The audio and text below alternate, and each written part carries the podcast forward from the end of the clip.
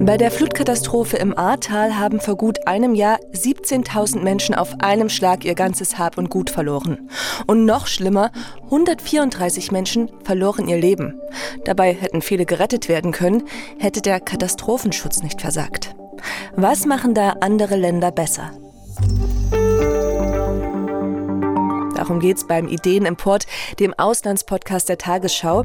Ähm, für Probleme, die wir hier in Deutschland haben, suchen wir nach cleveren Lösungen im Ausland. Heute mit mir, Jessica Prautsch. Tag. Und beim Thema Katastrophenschutz, ja, da können wir eine ganze Menge von anderen lernen. Da nutzen arme Länder wie Bangladesch schon längst eine Technik, um die Bevölkerung breit zu warnen. Da wird in Deutschland gerade mal über einen Testlauf nachgedacht. Und in Kalifornien hat jeder Bürger richtige Survival-Kits im Haus, um die Zeit nach einer Katastrophe zu überstehen. Tatsächlich war ich eine der BürgermeisterInnen, die ähm, angerufen hat im Landratsamt und gesagt hat und gebeten hat, bitte Katastrophenfall ausrufen. Das erzählte unter anderem die damalige Bürgermeisterin der Verbandsgemeinde Altenahr, Cornelia Weigand, nach der Flutkatastrophe im Ahrtal. Nur wurde der Katastrophenfall eben lange nicht ausgerufen. Die Menschen blieben ahnungslos und auch wir Medien haben da keine gute Figur gemacht, weil viel zu spät gewarnt wurde. Aber nicht nur das. Erinnert ihr euch noch an den bundesweiten Warntag von 2020? Nee? Äh, könnte daran liegen, dass der ganz schön in die Hose ging. Äh, Sirenen heulten nicht und Warnmeldungen über die Apps Katwan und Nina kamen einfach nicht an. Anders gesagt, der Katastrophenschutz in Deutschland kann da schon eher Sorgen machen als, naja, Sicherheit vermitteln.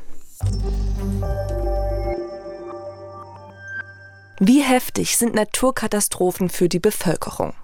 Um das voraussagen zu können, gibt es so eine Art äh, Faustformel. Einfach gesagt, je ärmer ein Land ist, desto heftiger leidet die Bevölkerung bei einer Katastrophe. Lebt etwa ein Mensch in einem gefährdeten und armen Gebiet, so ist es siebenmal so wahrscheinlich, dass er bei einer Naturkatastrophe stirbt. Und die Länder, in denen solche Katastrophen besonders häufig lebensbedrohlich sind, sind die Länder des sogenannten globalen Südens. Doch, da gibt's eine Ausnahme, nämlich Bangladesch. Das Land ist eigentlich äh, ein Hochrisikogebiet. Da passiert wirklich alles. Einmal gibt es heftige Regenfälle und damit Überflutungen. In der Trockenzeit wiederum drohen heftige Dürren und als ob das nicht reichen würde, kommen noch regelmäßig starke Tropenstürme hinzu. Und auch gerade kämpft die Region mit wirklich außergewöhnlich heftigen Fluten und trotzdem ist es diesem ziemlich armen Land in den vergangenen Jahren gelungen, seine Bevölkerung besser zu schützen. Wie, das erfahren wir von unserem Korrespondenten Peter Hornung. Hallo. Hallo, grüß dich. Ähm, lass uns gleich auf die aktuelle Lage schauen. Vielleicht aber vorab, ähm, ich habe es ja eben gesagt, Bangladesch ist ein Land oder liegt in einer Region, besser gesagt, in der es oft zu Naturkatastrophen kommt. Und früher waren das wirklich viele Opfer, die da pro Jahr gestorben sind. Mittlerweile ist die Zahl ziemlich gesunken. Was ist da passiert? Es gibt im Prinzip du hast es ja gesagt, kaum ein Land weltweit, das so viel von Naturkatastrophen heimgesucht wird wie Bangladesch. Trotzdem hat es das Land geschafft, zum Beispiel die Opfer durch Wirbelstürme um das Hundertfache zu reduzieren. Das muss man sich mal vorstellen. Es gab eine journalistische Recherche letztes Jahr. Die haben die Zahlen mal aufgestellt über die letzten ähm, 50 Jahre. 1970 sind noch 300.000 Menschen bei einem tropischen Wirbelsturm gestorben. Und 2020 waren es bei einem ähnlichen Ereignis 3000. 3000 ist immer noch sehr viel, hm. aber wenn man dieses Land betrachtet und vor allen Dingen das Verhältnis zu früheren Katastrophen, dann ist es natürlich viel, viel weniger. Und ein Grund ist da auch, 1970 gab es zwei Küstenradarstationen. Die haben Wetterdaten gesammelt. Die haben quasi Vorwarnungen gesammelt. Jetzt gibt es ein Netzwerk von 50 Stationen und Ballons und natürlich gibt es auch internationale Daten der Weltwetterorganisation, die damals nicht verfügbar waren. Das ist auch ein wichtiger Faktor. Ja, da wurde so richtig aufgerüstet, also auch. Ähm, wenn ich jetzt beim, beim Stichwort Fluten, Hochwasser an die äh, Flutkatastrophe im letzten Jahr in Deutschland denke, im Ahrtal, da fällt mir zuerst das Warnsystem ein, was nicht funktioniert hat. Also Warnungen kamen zu spät oder haben die Bevölkerung auch gar nicht erreicht. Ähm, ist das ein Problem, was Bangladesch besser gelöst hat? Auf jeden Fall. Es gibt eine Meldekette, die funktioniert, die eingespielt ist. Es gibt ein Netzwerk von Katastrophenkomitees bis runter auf die lokale Ebene. Radio, Fernsehen sind darauf ausgerichtet. Es gibt gezielte SMS mit Warnungen. Es gibt Cell Broadcast, was bei uns ja ein bisschen Science Fiction ist. Es wird in Deutschland im September erst getestet. Ähm, da werden dann quasi an alle Handys in einem bestimmten Bereich Warnungen geschickt. Das gibt es in Bangladesch schon. Aber es gibt zum Beispiel auch Lautsprecher in Moscheen, die werden für Warnung benutzt. Und schließlich ist es tatsächlich so, dass freiwillige Helfer von Ort zu Ort gehen. Also die sind dann alle gewarnt. Aber wie geht es denn weiter? Was, was passiert mit den Leuten? Werden die in Sicherheit gebracht? Ja, damit werden die Menschen dann erstmal informiert und dann zu befestigten sturmsicheren Unterkünften gebracht. Und auch das ist wichtig, um die Zahl der Opfer zu reduzieren. Es gibt sturmsichere Unterkünfte, Shelter. Vor 30 Jahren gab es 500 davon, inzwischen gibt es 14.000. Vor zwei Jahren gab es einen ganz schweren Wirbelsturm, den Zyklon Amphan.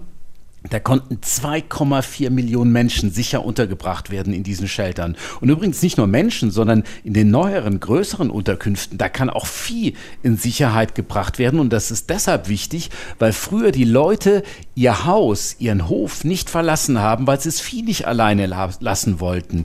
Jetzt können sie das mitnehmen. Inzwischen heißt sogar, 5 Millionen Menschen können sicher untergebracht werden in diesen Sheltern. Aber muss man natürlich auch sehen, in den betroffenen Regionen sind immer noch 15 Millionen, die keinen Platz haben. Ja, der Punkt mit dem Vieh, da hatte ich auch schon drüber nachgedacht. Ich meine, es ist ja das eine sehr, sehr wichtige natürlich, eine Katastrophe zu überleben.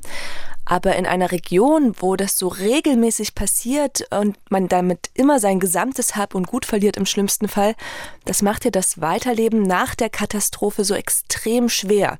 Aber da gibt's wohl Ansätze, um dieses Problem so ein bisschen zu entschärfen? Die gibt es, aber das ist immer noch ein großes Problem. Vor zwei Jahren bei dem schweren Zyklon, da haben 4,4 Millionen Menschen ihr Zuhause verloren, ihr Auskommen, die Landwirtschaft, gerade in den Küstenorten. Da hat dann auch das Salzwasser zum Beispiel das Trinkwasser unbrauchbar gemacht und auch die Ackerböden in Küstennähe. Das wird man kaum ändern können. Das muss ich ganz klar sagen. Und deshalb sagt der Weltklimarat auch, dass im nächsten Jahrzehnt bis zu 30 Millionen Menschen in Bangladesch von der Küste weg umgesiedelt werden müssen.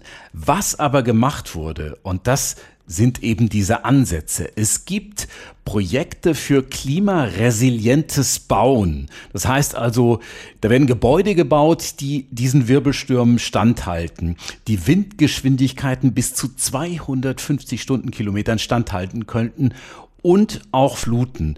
Und da können dann bis zu 42 Menschen in so einem Haus untergebracht werden, im Notfall übrigens auch wieder inklusive Vieh. Und dieses Projekt hat tatsächlich Zukunft. Die Regierung von Bangladesch hat großes Interesse, das fortzusetzen. Jetzt gibt es ja auch gerade in Bangladesch so ein extremes Hochwasser. Ähm, es wird gar nicht so viel berichtet darüber in Deutschland, fällt mir immer auf. Aber das soll auf jeden Fall schlimmer und heftiger sein als sonst. Also für eine Region, wo Extreme relativ normal sind. Wie, wie schlägt sich das System in Bangladesch denn jetzt angesichts dieser ziemlich heftigen Naturkatastrophe? Also eigentlich ist es noch zu früh, sowas jetzt zu sagen. Ähm, was man sagen kann, ist, ähm, in Indien und Bangladesch zusammen ist die Zahl der Toten bei etwa 100 im Augenblick äh, durch dieses Hochwasser. Das ist vergleichsweise niedrig, sieht man die Katastrophen der letzten Jahre und Jahrzehnte. Also da sieht man schon, ähm, die Menschen sind drauf eingerichtet auf solche Katastrophen und sie wissen sich dann auch zu helfen. Es ist übrigens auch so, dass Katastrophenschutz ein Schulfach ist in Bangladesch. Und das ist ganz wichtig. Und jetzt ist es so, es ist trotzdem eine große Katastrophe, auch mit dem Ganzen, was man weiß, auch mit dem Ganzen, was man an Vorsorgemaßnahmen getroffen hat. Es ist ja nicht nur eine Flut, die Bangladesch gerade erlebt. Es gab eine im Mai und jetzt eine Mitte, Ende Juni. Und schon die Maiflut hat fast 100.000 Häuser zerstört. Jetzt ist es noch schlimmer. Im Augenblick sind vier Millionen Menschen in Bangladesch betroffen, davon 1,2 Millionen Kinder. Ach man, ne? Ich, ich meine, auf der einen Seite gibt es diese Vorsorge und Information und die, die Leute können sich viel häufiger retten als früher, aber gleichzeitig gibt es immer mehr Katastrophen und immer heftigere und das neutralisiert diese Entwicklung fast wieder. Trotzdem, vielen Dank, Peter Hornung, für das Gespräch und für die ganzen Informationen über Bangladesch und wie dort mit Katastrophen, mit Naturkatastrophen umgegangen wird. Dabei ist das, was Bangladesch dann in den vergangenen Jahren beim Katastrophenschutz getan hat, also schon bemerkenswert. Ne? Ich meine, die Zahl der Opfer um das Hundertfache zu reduzieren. Wow. Und, und das funktioniert auch durch ein ziemlich gutes Warnsystem. Sowohl auf technisch-digitalem Weg als auch über Menschen vor Ort, die die Bevölkerung ansprechen und warnen und in Sicherheit bringen. Also anders gesagt, äh, das sind einfach funktionierende Meldeketten. Und auch, dass Gebäude klimaresilient gebaut werden, finde ich ziemlich smart, ehrlich gesagt. Also alles Punkte, an denen in Deutschland mindestens noch gearbeitet werden könnte. Zumal Deutschland und Bangladesch aller Voraussicht nach von einer ähnlichen Entwicklung betroffen sein werden, wenn auch auf ganz unterschiedlichem Niveau, denn mit dem Klimawandel werden Wetterextreme und damit auch Naturkatastrophen häufiger werden, sagen Experten. Am heftigsten trifft diese Entwicklung wohl Inselstaaten im Pazifik wie Vanuatu und Tonga. Dort ist das Risiko, bei einer Naturkatastrophe ums Leben zu kommen, weltweit am höchsten. Die Region ist nämlich besonders von Stürmen und Tsunamis bedroht. Ja, und Anfang des Jahres hat es in Tonga ja außerdem einen riesigen Vulkanausbruch gegeben, gefolgt von einem Tsunami. Also man bekommt so ein Bild, wie gefährlich das Leben dort sein kann. Von 181 Ländern gibt es aber ein Land, bei dem es besonders unwahrscheinlich ist, dass es durch eine Naturkatastrophe erschüttert wird, nämlich Katar. Der Wüstenstaat gilt als äh, besonders sicher, zumindest mit Blick auf äh, Überschwemmungen, brennende Erdbeben oder Stürme. Und auf dieses Ergebnis kommt der Weltrisikobericht. Der berücksichtigt, wie oft und äh, wie stark Naturereignisse eintreten. Es geht aber auch darum, wie äh, verwundbar eine Gesellschaft ist und wie anpassungsfähig, also wie etwa die wirtschaftlichen Ressourcen sind und die allgemeinen Lebensverhältnisse von Menschen in diesem Land. Deutschland liegt da übrigens auf Platz 155 von 181. Das heißt, Deutschland ist immer noch ziemlich sicher. In Europa gilt aber Malta als das sicherste Land.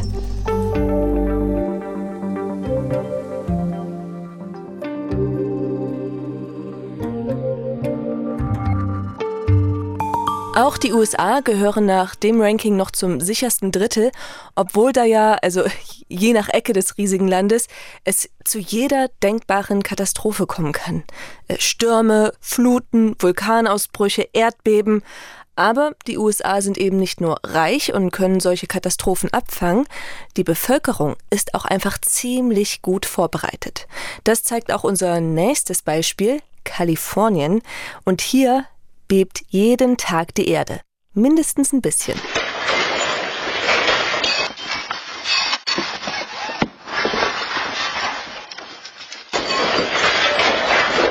Grund dafür, durch den Bundesstaat zieht sich die San Andreas-Verwerfung. Da treffen zwei tektonische Platten aufeinander, reiben und stoßen sich und das führt halt zu Erdbeben, zu, also ich sag mal so alltäglichen kleinen Erdbeben. Aber eigentlich sind sich Wissenschaftler ziemlich sicher, dass irgendwann The Big One kommt. Das eine große Erdbeben. Thematisiert auch in Katastrophenfilmen wie äh, San Andreas mit Train The Rock Johnson.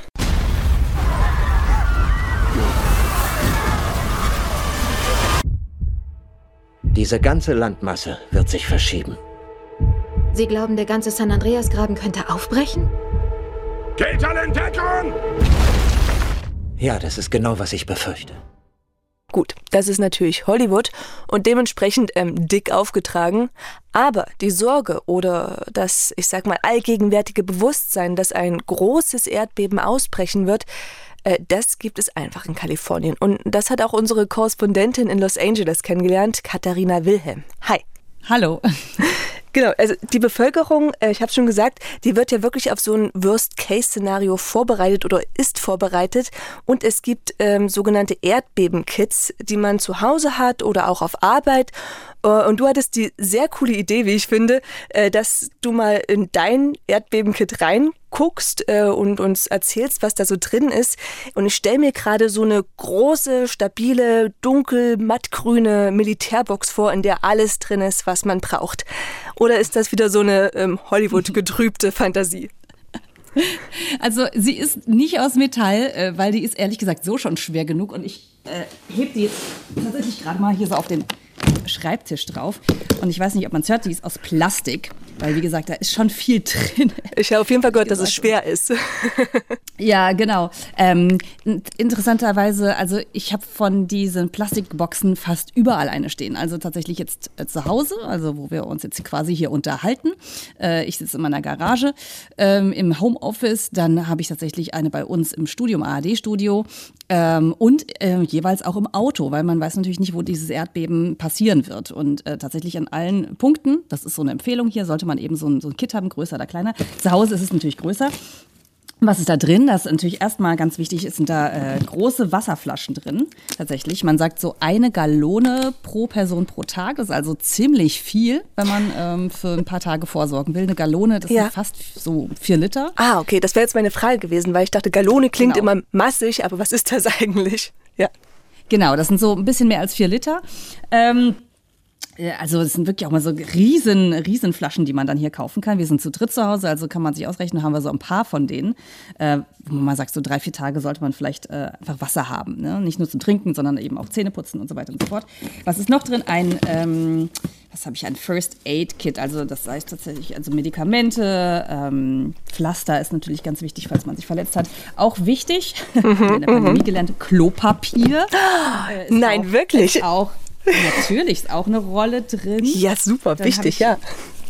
Dann sehe ich ja auch äh, schon ein bisschen länger her, dass wir das Ding eingerichtet haben. Gibt es noch Windeln? Wir haben nicht ein kleineres Kind zu Hause. Ist auch wichtig, wie meine Eltern wissen. Ja.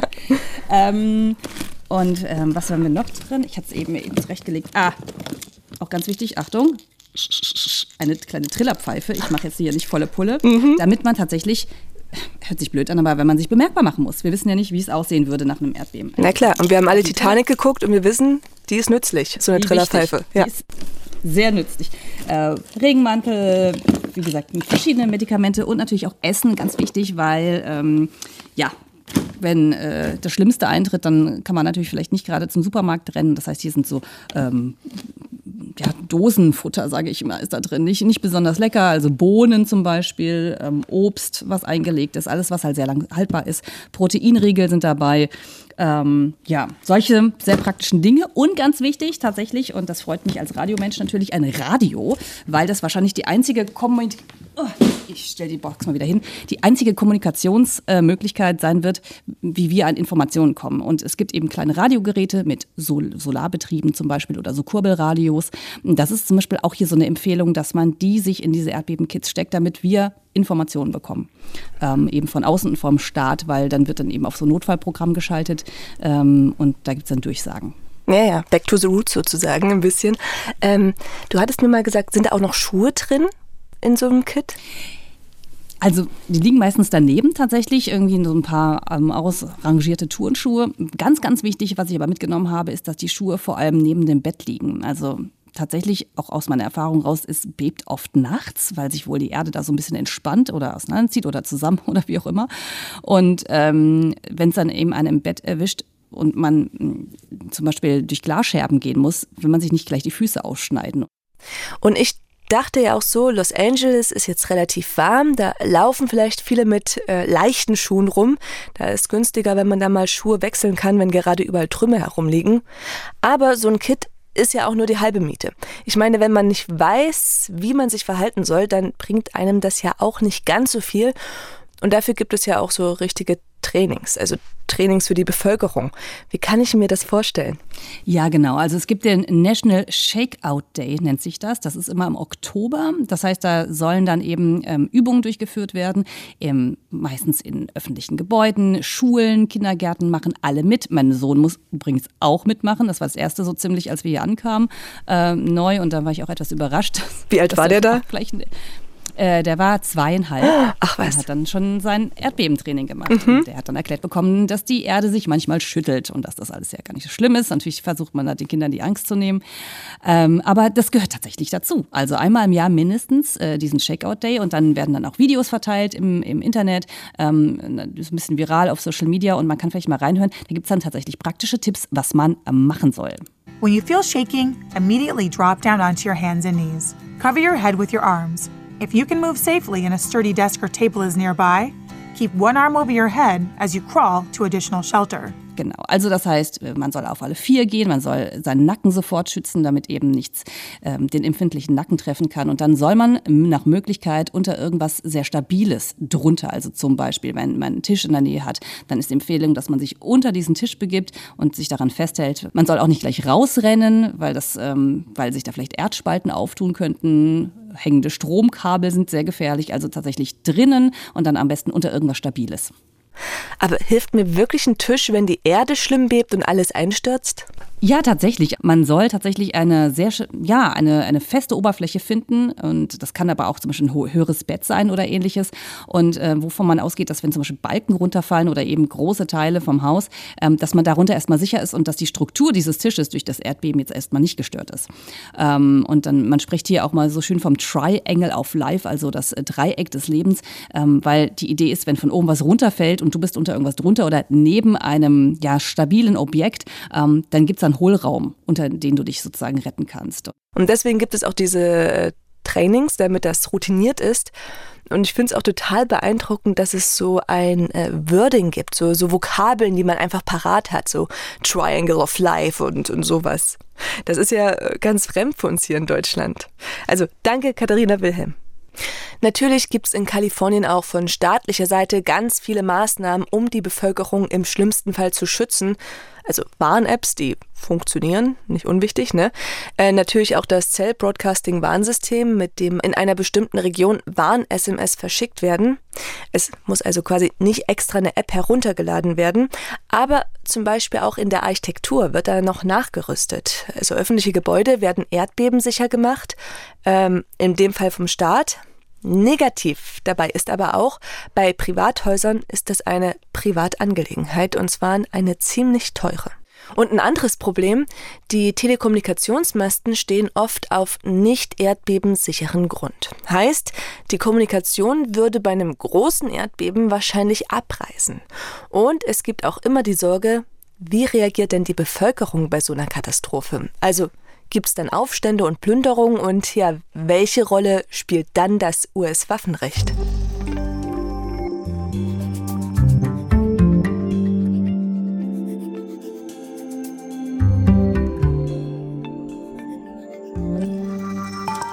Doch abgesehen davon, wie gut die Kalifornier auf Erdbeben vorbereitet sind, das ist ja für uns Deutsche gar nicht vorstellbar, oder? Ich, ich meine, wer hat denn die vom Bevölkerungsschutz empfohlenen Vorräte zu Hause? Und die Taschenlampe und den Campingkocher. Da gibt es hier vielleicht auch so ein bisschen eine Mentalität, die Verantwortung auf den Staat abzuwälzen. Und vielleicht müssen wir da auch mal selber aktiver werden. Die Bundesregierung versucht jetzt auf jeden Fall, das Problem anzugehen. Also Sirenen sollen erneuert werden. Nicht schlechte Idee. Und die Zell-Broadcast-Technik ist mittlerweile in Planung. Und auch unsere Schutzbunker sollen mal überprüft werden, wie es um die eigentlich steht, auch ganz wichtig. Und der Katastrophenschutz wird zukünftig wahrscheinlich keine reine Ländersache mehr sein. Das alles zeigt aber auch, ähm, wie sehr der Katastrophenschutz einfach vernachlässigt worden ist in den vergangenen Jahrzehnten, oder? Aber naja, vielleicht wird sich ja für die Zukunft die ein oder andere clevere Lösung im Ausland abgeguckt. Ihr seid damit auf jeden Fall schon mal gut im Bild. Danke fürs Zuhören. Empfehlt uns gerne Freunden, Familie und Kollegen. Äh, lasst uns ein Abo da, damit ihr die nächste Folge nicht verpasst. Dann geht es um die Frage, was gegen Einsamkeit getan werden kann. Lob und Kritik könnt ihr bis dahin an auslandspodcast.tagesschau.de schicken. Ja, und ich bin Jessica Prautsch vom Mitteldeutschen Rundfunk. Danke und äh, macht's gut.